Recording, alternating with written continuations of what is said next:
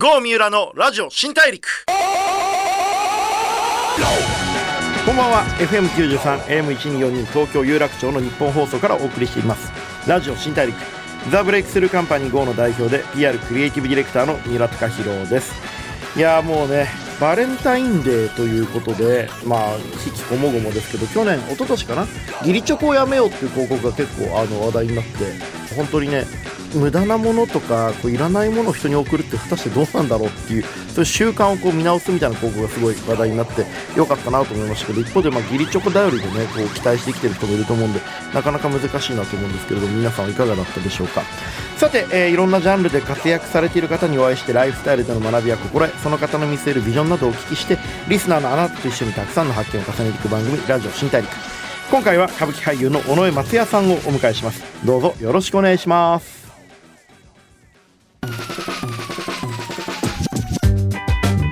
ブレイクスルー Here 郷三浦のラジオ新大陸ブレイクスルーザ・ブレイクスルーカンパニー GO の三浦貴弘がお送りします。ラジオ新大陸。今回お迎えしたのは歌舞伎俳優の尾上松也さんをお迎えしております。よろしくお願いしますすろし。くお願いします。いや、あの、同世代ということで、結構僕がはい83年生まれの今37歳なんですけど、はい。そうです。僕、1月30日生まれで結構最近誕生日だったんですけど。いや、おめでとうございま。すす。今年だから36で、まあはい世代的に言うと今年37の世代ですね。はいはいはいはいはい。僕、本当にごめんなさい。あの、歌舞伎役者というか、は俳優さんのはい。松也さんしか知らなかったんで、はい今日ちょっとお会いしてすげえストリートな感じで、なんかこう気が合いそうでよかったなとかちょっと思った。いや、今ちょうどですね、僕、はいあの、実は、あ今今日着てる服のことですよね。はい。そうなんです。最近、ストリートというかナイキにハマってまして。ああ、本当ですか？はで、特にスニーカーにハマってまして。いはい。僕も結構持ってて、エアフォースワンとか7足くらい無駄に持ってるんですけど、マジですか？はい。いろんな色違いのやつとか、はなんかちょっとなんか、あ、近い方なんだと思ってちょっと嬉しかったりもしたんですけど。ありがとうごいざいます。いや、今回ですね、ちょっとまあ若手の歌舞伎俳優の中でも、はい。もうある種リーダー的な存在だと思うんですけど、はい。こう歌舞伎界でずっと突っ走ってきた中、去年結構コロナの影響を受けて、歌舞伎も公演中止になったりしてたじゃないですか。その時って、こう、皆さんこう表に出られる方とか、い。ろいろすごい苦しい思いだったと思うんですけど、歌舞伎の方の声ってあんま聞かなかったなと思ってどんなお気持ちでいらしたんですか？いやでも同じだと思いますよ。あのー歌舞伎も今は毎月公演させていただいてますけれども、うん。その時は公演中止にいろいろなってうんでいつ再開するのかっていうのが見えなかったのでうんうんうんすごい不安だったし、皆さんにそのお届けできないというもどかしさを持ちながらっていうのは、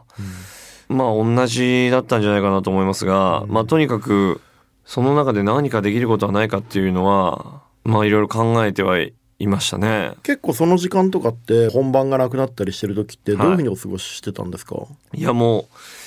最初の2週間ぐらいははい正直天国かと思いましたね。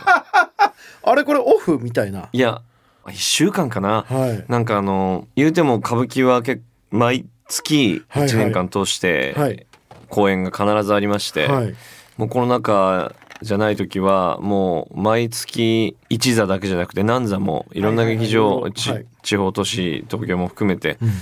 空いてましたので、うん。本当に基本的には1年間はい。歌舞伎をが忙しくある状態で、うんで僕もそれ以外にもお仕事をさせていただいたりしてるので。そうですね。あの役者のお仕事もすごくね。そうなんですよ、はい。なのでお休みっていうのはほとんどなくてですね、は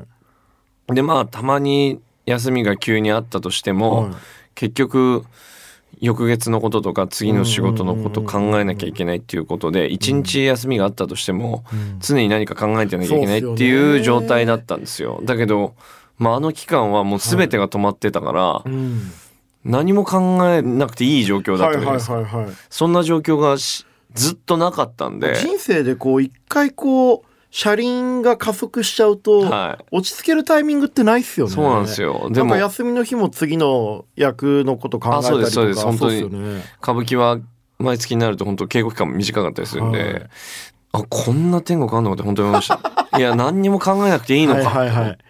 はいはいめちゃくちゃ幸せだなと思っったのは1週間ぐらいでしたね。でも結構出る方のはい。なんか苦悩とかって結構あると思うんですけど、はい。ある意味こうやって本音で教えてもらうの面白いですね。そうですか。いやでも確かに最初の1週間くらいはちょっと落ち着いたけどって感じでした。そうなんです。1週間ぐらいはもう最高だと思って、はいはいはいはい。もう自由な時間に起きて、はい。はい。好きな時間にご飯食べて、はいはい。好きな映画とかドラマ見てはい。とか、まあそれも勉強ですしねなんなら。まあそうですね、はい。なんかでもそれはすごい楽しかったね。でも1週間後はもうやり尽くしたというか家の中でやれることってもう限られるじゃないですか。はいはいはい。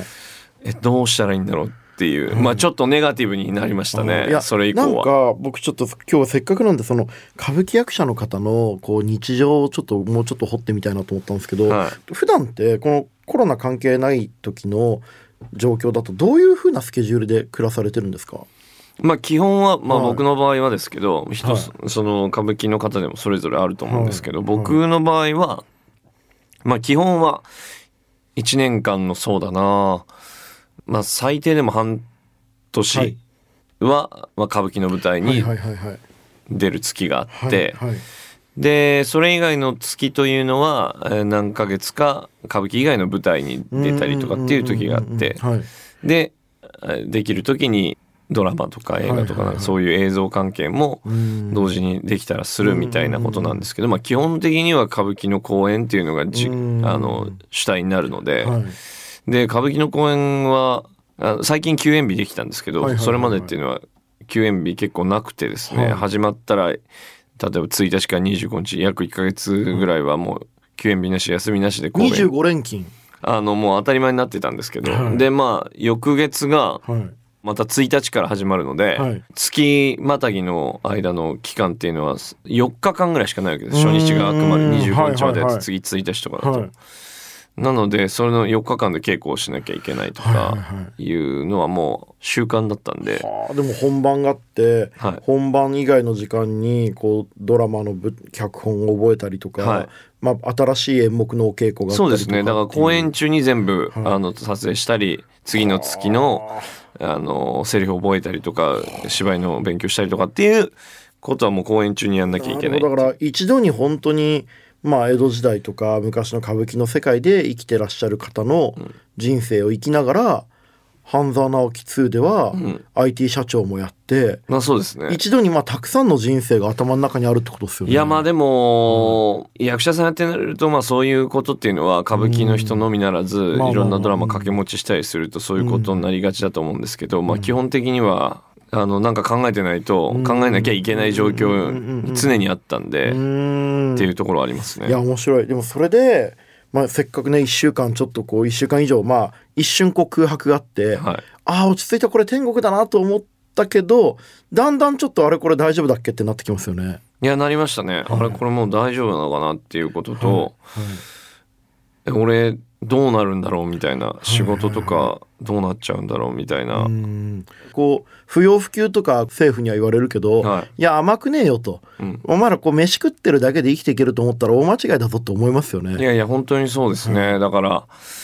改めてこう少しお仕事が復活したりとか、そのそれぞれが動き出してこう、ん。配信で何かをするっていう風な動きがなった時に自分もそれに関わらせていただくようになった時にはうんうんうんすごくモチベーションにはなりました、はいはい。その自分が自粛期間にエンターテインメントを求めてたので、はいはいあの配信の結構いろんなエンタメがあったと思うんですけど、はい。歌舞伎の世界でも結構配信でいろいろ工夫されたって聞いたんですけど、はい。い、ろいろどんなことやられたんですか？そうですね。あの、配信専用の歌舞伎を作ったりした先輩もいらっしゃいましたしで僕もうん夏頃には舞台を配信でやらせていただいたりとかあとはまあ初期の頃で言うと歌舞伎界全体でこうやってるようなその YouTube チャンネルというのも開設したのでそこであの動画を作らせていただいたり、はいはい家の中でこう日常生活の中で見栄を切るというやつをやらせていただいたりとか、はい。まあ逆にこういう機会だからこそその若い世代の方とか見たことない方との距離を縮めるチャンスかなと思ってそういうことはやらせていただいたりしましたけどね。そうっすよね。どうですか？配信やってて今までこう舞台の生とテレビのお芝居っていうのはやっぱ大きかったと思うんですけど配信とか YouTube やってなんか違いとかに気づかれたりしました？まあ YouTube の場合は本当はにい。アイディアだと思うし、はいはいはい。どんなに力入れてもそれが正直バズるかどうかなんて出してみなきゃ分かんないみたいなとこあるじゃないですか。そうっよね。でだからまあそれはもうどういうふうにこうアイデアを出すかってことだと思うんですけど、舞台の配信の方は、はい。僕はどっちかっていうとやっぱり生で見ていただきたいっていう思いが強いので、うん。その配信で用に何かを作るっていうのはうん賛成派ではなかったんですけど。そうですよね。なんかこうまあ昨日もちょっとたまたまシェフの友人と話したんですけど、なんかみんながデリバリーでやられてますけどどう思います、なんでやんないんですかって聞いたらやっぱり出来たての美味しいこう一番自分が自信ある状態で食べてもらいたいんでそこはなんかちょっと抵抗あるんですよねっておっしゃってて。まあすごくそれは分かりますね。で、はい。はい。僕もどっちかっていうとその気持ちはあったんですけど、うん。何かチャレンジしないと前には進めないんで、はい。はい。やってみようということでやった時には、うん。自分が思ったよりも、はい。配信でないと作れない見せ方と物語っていうのがああるんだなっていうのは思いました。僕が配信したのは舞踊公演だったんですけど、はいはい。舞踊公演になると言葉で何かを喋らない。やっぱり体で表現する踊りですよね。はい。わけじゃないですか、はい。そうなった時に客席だとこう全体を見ながらなんですけど、うん。その一つ一つの振りとかにこう、うんアングルを変えてよ、うん。その手元だけ寄れるとか。寄るとかってなると、そこにすごく意味を持たすことがはいできたりとかはいはいはい違う視点で演者がここでどこを見てほしいかみたいなのをなんかこう選択肢を逆にうん。そこにしかなくすことによっはてい。密度の濃い物語っていうのが違う見せ方っていうのができるんだなっていうのは思いました。うん。でだからただ重要なのはその生で見ていただくはい。ことが一番だということを前提に置いた上で、はい。そことの差別化を図っていかないとですね。それそれで見られりゃいいんだと思われちゃうといけないんうんうんうん。でまあそうですよね。そこのなんか作り手がそれをこう忘れないように作っていかなきゃいけないかなっていうのは感じました。でもなんか配信ってある意味全員が最前列っていうこともあるのでそうなんですよ。こう目線のやり方とか、はい。全員が同じものを同じ最前列で見ると思うとちょっとまた別の体験ですよね。そうなんです。だからそういう意味でのなんか違う見せ方があるなと思ったんでだからできれば配信も見たけど生でももう一回見たいなみたいなことを思ってもらえるようなものとかっていうのを作っていけたらはいはいはいはい。いいのかな。でもどちらにしてもこの配信っていう形は今後多分このコロナ禍で加速はしたと思いますけど、はい。どちらにしろ将来的には必ず通った道じゃないですか。ではい。もうすでにもうコロナ禍前から取り組み始まってたわけだし、で歌舞伎の世界でもコロナ禍になったからこそこうガッと取り組んだところはあるんだけど、やっぱり我々以下の僕以下の世代ではどこかであの取り組んでいかなきゃいけないことだったと思うので、そういう意味では不幸中の幸いとまでは言いませんが、きっかけを作ってもらったという意味では、うんいいモデルケースをたくさん作って、うん後輩たちとかに、若い人たちと共有してもらえるツールっていうのを残せるというのは良かったんじゃないかなと今思いますそうですけどね。よねなんかその逆に韓国とかアメリカだとその配信がこう一般化することによって1回の公演の収益が結構上がったりもしてるところもあって。そうですよね。はい劇場だとねまあ、はい。そのプラスであのポジティブなことを考えれば劇場だと人数は制限されるけど、はい。無限に行けるわけですもんね。そうなんですよ。だからそう考えると、なんか今は最初ライブハウスとかすごくあのご苦労されてこううまくいってないとかもたくさんあるんですけども逆にこれをきっかけにあの配信使ってこうクリエイターとかエンタメライブ業界でもうちょっとこう金が回ってくるんなるといいですよね。そうですね。そういう形になってくると、特にあのライブがね今うん難しいじゃないですか。はいはいはい。あの舞台はなんとか公演 OK になってますけど、ライブはどうしてもこうみんながこう密集密集してさらにこう声を上げちゃうからっていうことで制限がね厳しいじゃないですか。だからまあそういう形を模索していくっていうのは一つ形ですけれどもね。あの演者としてはこうライブで舞台やられる時にこうお客さんのテンションとかお客さんの集中具合ってやっぱビンビンに感じるんですか？あ感じますね。ああのその微妙な空気感みたいのが感じられるのが生のあ良さだと思うんであのあだからまあ笑いあり涙ありとかわかんないけどその感動するにも笑うにも、やっぱ反応が薄かったりすると、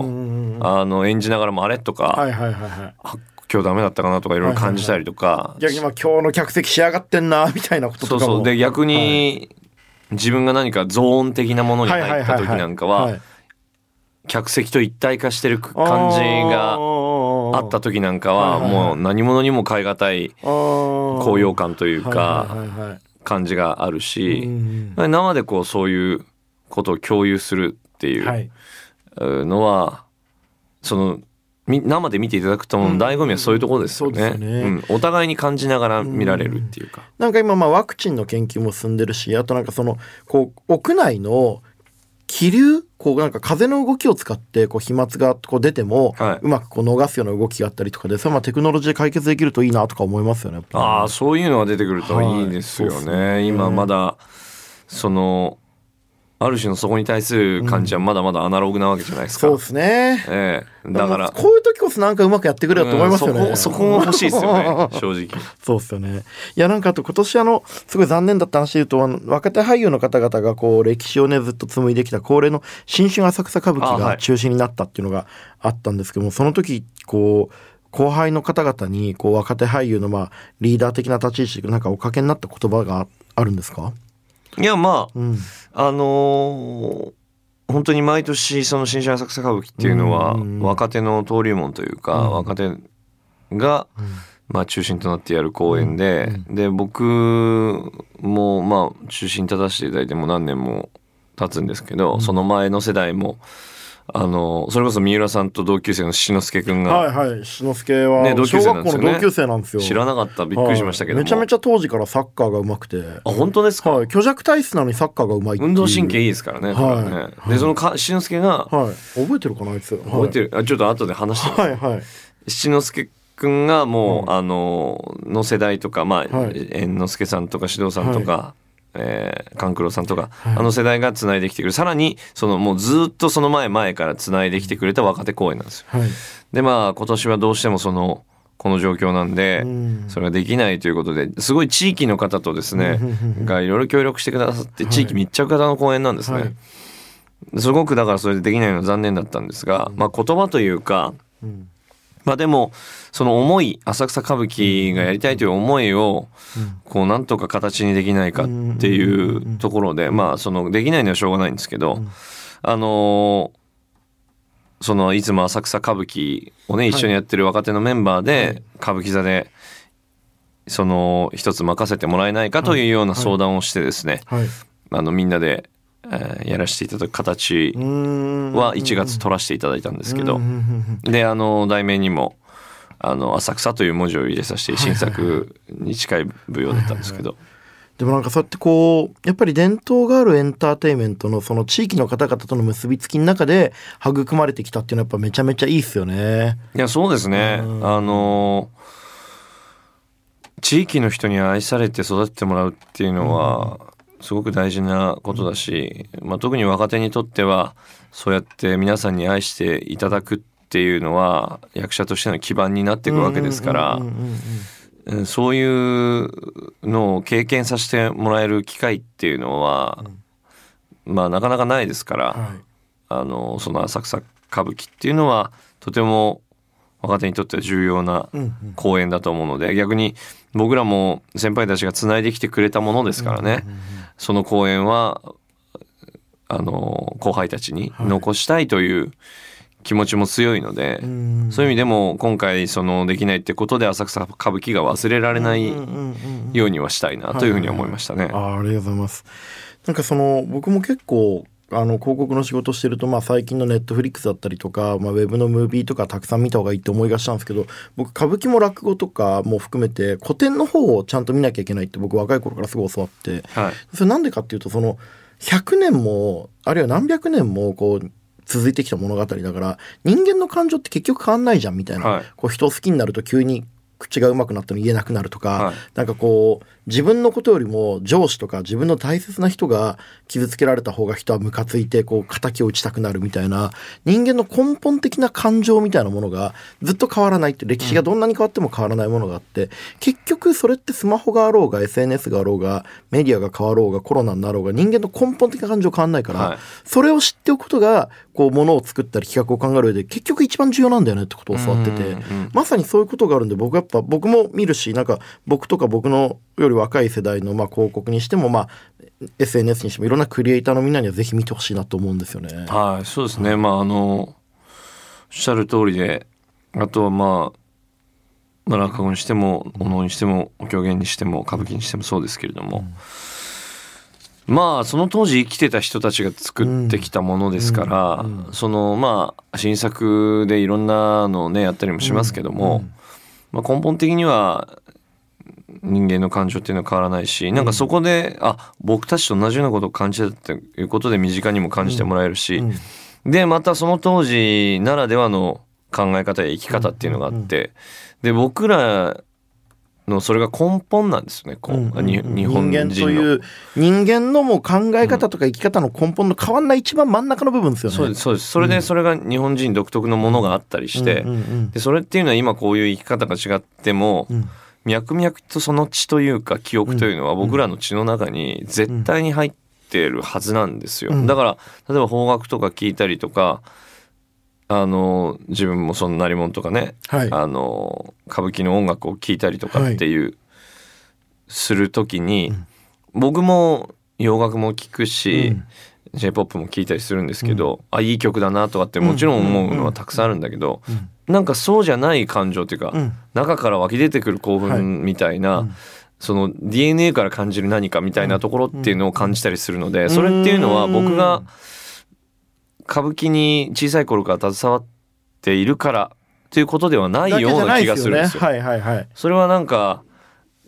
今の若者たちにも、んあの見てさえもらえればはい何か感じることあるんじゃないかなって僕は感じてるんでわかります、わかります。でしかもあの、演出とか、まあ、こう、舞台にせり上がってくるすっぽんだったりとか、はいこう、多分、ほとんどの人が、見たことない人が思ってるより、見たらわかることが、うん思ったより派手で、うんエンタメで、はいちょっとこう、なんていうか、ある意味、ハリウッド映画的というか、はインパクトありますよね、普通に。そうなんですよ。はい。であの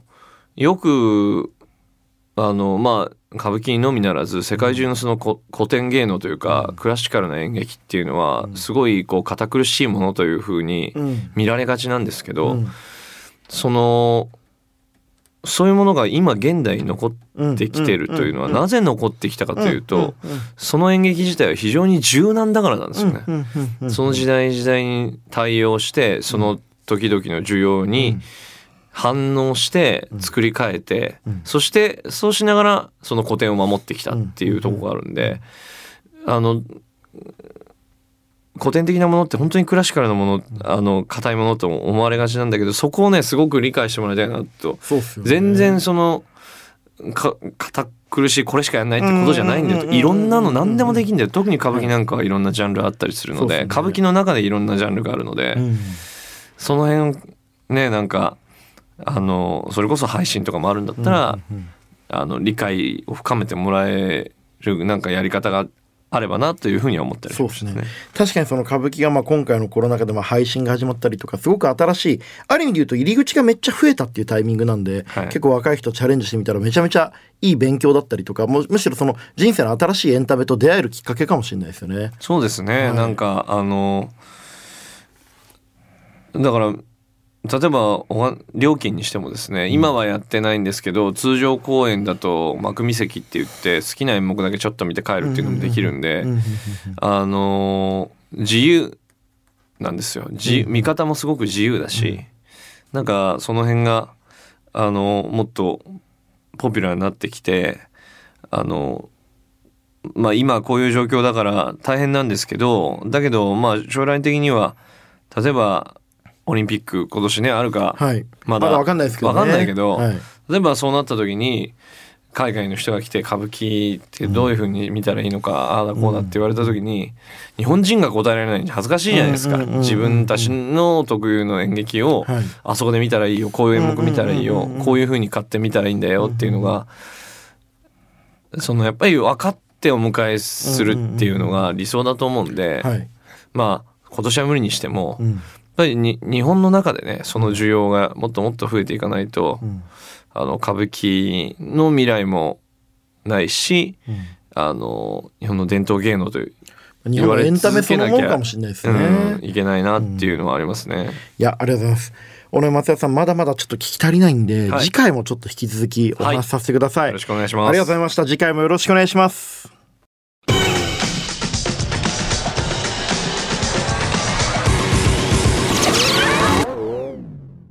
郷三浦のラジオ新大陸。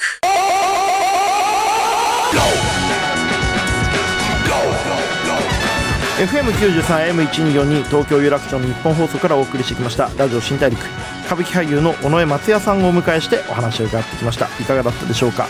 僕本当同世代でこう多分道ですれ違ったらすげえ普通のあなんかおしゃれな人だなみたいな感じの人が実はこう歌舞伎俳優として日本のもう何百年の伝統文化を背負ってるっていうのはこのギャップがめちゃくちゃ面白いなと思ってお話聞いてました。だってもう最初にコロナ禍でどうでしたって？いや最初の1週間天国でしたねっていうのとかちょっと意表をつかれながらでもそこからこう伝統のこの文化というか、まあ、日本を代表するコンテンツとしての歌舞伎をちゃんと背負って育てていこうっていう話にすごいあの僕も僕なりに自分で頑張っていかないとななんて気持ちになりました。聞いてる方々もそんな風に思ってもらえたんじゃないでしょうか。さてそんな松也さんが映画初主演を務める作あ初主演なんだ。もっとなんかってるイメージありましたけど、えー初主演を務める作品「救ってごらん」が3月12日から公開になります。これねまさかの金魚すくいの映画です。でもものすごいこうドラマチックな物語なのでぜひこの話をね次回はちょっとたっぷり聞いていきたいなと思ってます。それでは次回も一緒にたくさんの発見していきましょう。ラジオ新大陸お相手はザ・ブレイクスルーカンパニー GO の三浦貴大でした。